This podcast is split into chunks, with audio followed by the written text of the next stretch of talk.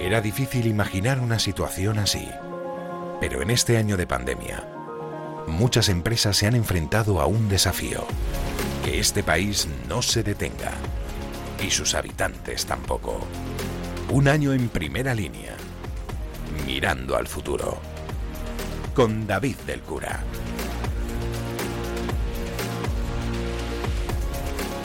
Aquellos días de calles vacías de silencio, hasta los cielos se quedaron prácticamente ayunos de esos aviones en los que perder nuestra mirada, en los que imaginar quién va y hacia dónde. Por eso ahora, si de algo tenemos ganas, es de hacer planes. Y en esos planes de ese futuro que queremos que sea lo más inmediato posible, están los viajes. Volver al bullicio de los aeropuertos, a la ilusión casi infantil de coger un avión.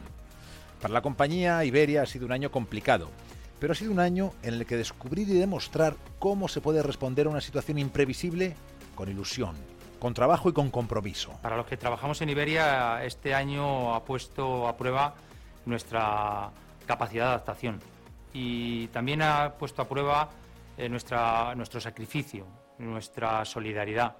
Y la verdad que eh, en esos tres aspectos yo he de decir que la compañía y los trabajadores de la compañía han, estado por encima de las expectativas que podíamos tener.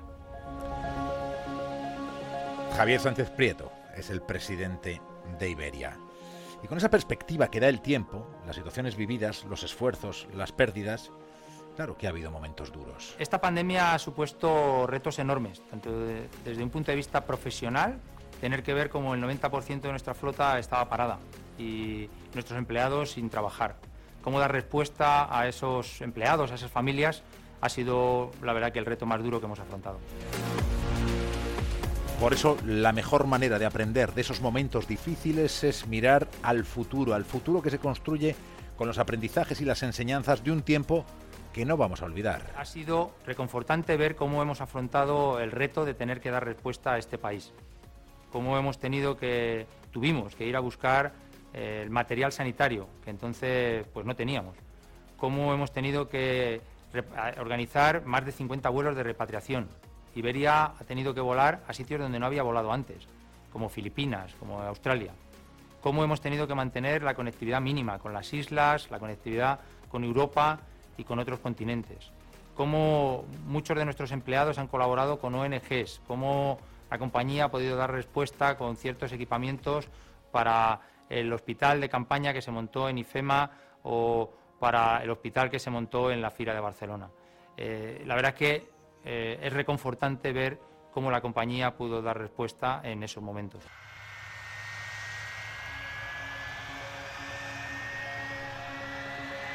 Iberia ha sumado fuerza, ilusión y ha llenado aviones de esperanza, con material para salvar vidas y con personas, personas que tenían la ilusión o la necesidad de volver a casa.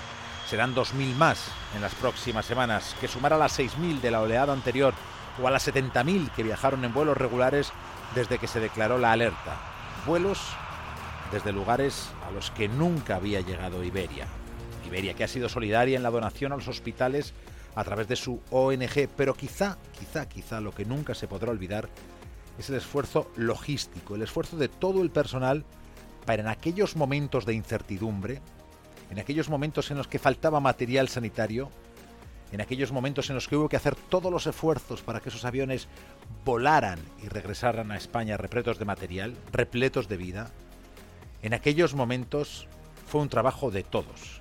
Ese esfuerzo ha recibido reconocimientos como el premio de la Fundación Tecnología y Salud de FENIN, pero ha generado la satisfacción del trabajo realizado por y para la sociedad. La crisis del COVID nos dejó en shock y con un grandísimo impacto en la industria aérea. Eh, teníamos dos opciones, o paralizarnos o ver cómo podíamos eh, colaborar. Estamos más que orgullosos de los 36 vuelos operados, más de 123 millones de equipos sanitarios, fruto de una colaboración público-privada que traía rapidez y eficacia en aportar material sanitario a nuestro sistema sanitario y de, esta manera poder ayudar a, todas las personas eh, enfermas. Además, en Iberia esto nos ha permitido que muchas personas dieran lo mejor de sí mismo, hacerles sentirse orgullosos de la empresa en la que trabajaban y el valor que estábamos aportando a nuestra sociedad. Es el agradecimiento de Guillermo González Ballina, director de ventas. Un agradecimiento que personalizamos en los esfuerzos y en las peripecias de un gran equipo puesto a disposición de una misión para la historia.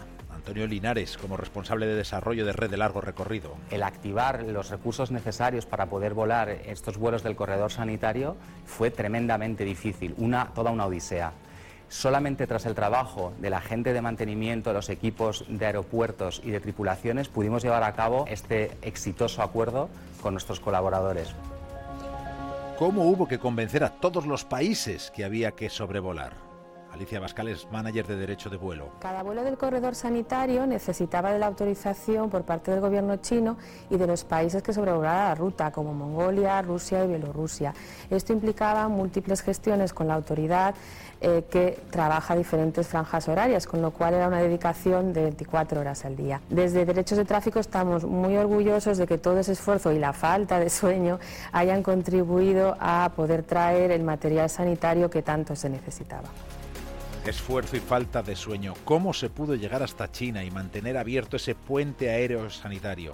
Chomin Baztán es director de operaciones. En aquel momento China no permitía la entrada en el país de ningún ciudadano, ni siquiera las tripulaciones, por lo que tuvimos que conseguir de la Agencia Española de Seguridad Aérea a esa una autorización especial para volar hasta 30 horas seguidas el vuelo de ida y vuelta, cosa que todas las tripulaciones hicimos, por supuesto, voluntarios, con la mayor ilusión y nos dimos esa paliza ilusionadísimos por ayudar a España y a nuestros compatriotas.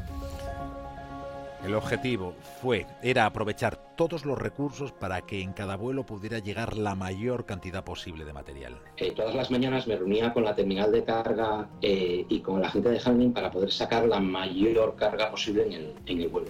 Esto sin que afectase a la puntualidad del avión y a las horas de actividad de la tripulación. Esto podía ser un poco estresante, pero bueno, eh, con la finalidad que tenían estos vuelos, eh, todo se nos iba. Eh, y, al final pues eh, era intentar hacer un buen trabajo.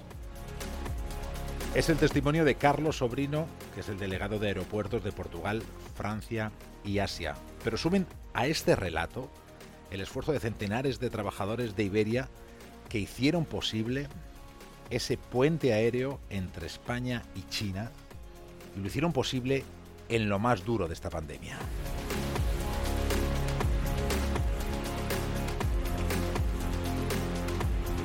Ahora es el momento de mirar al futuro y para ese futuro todos somos necesarios, todos queremos volver a coger un avión. Javier Sánchez Prieto es el presidente de Iberia.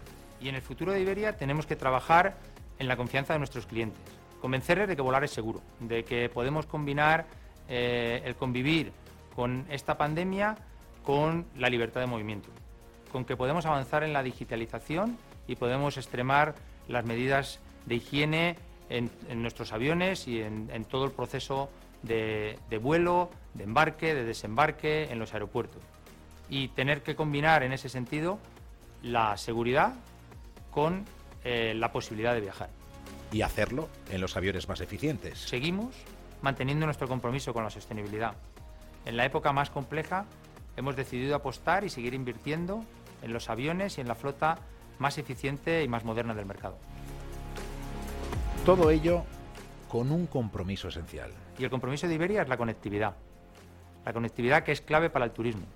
La conectividad que es clave para generar empleo. La conectividad que es clave para la recuperación económica. Turismo, empleo y recuperación económica. Cerramos puertas, armamos rampas. Venga.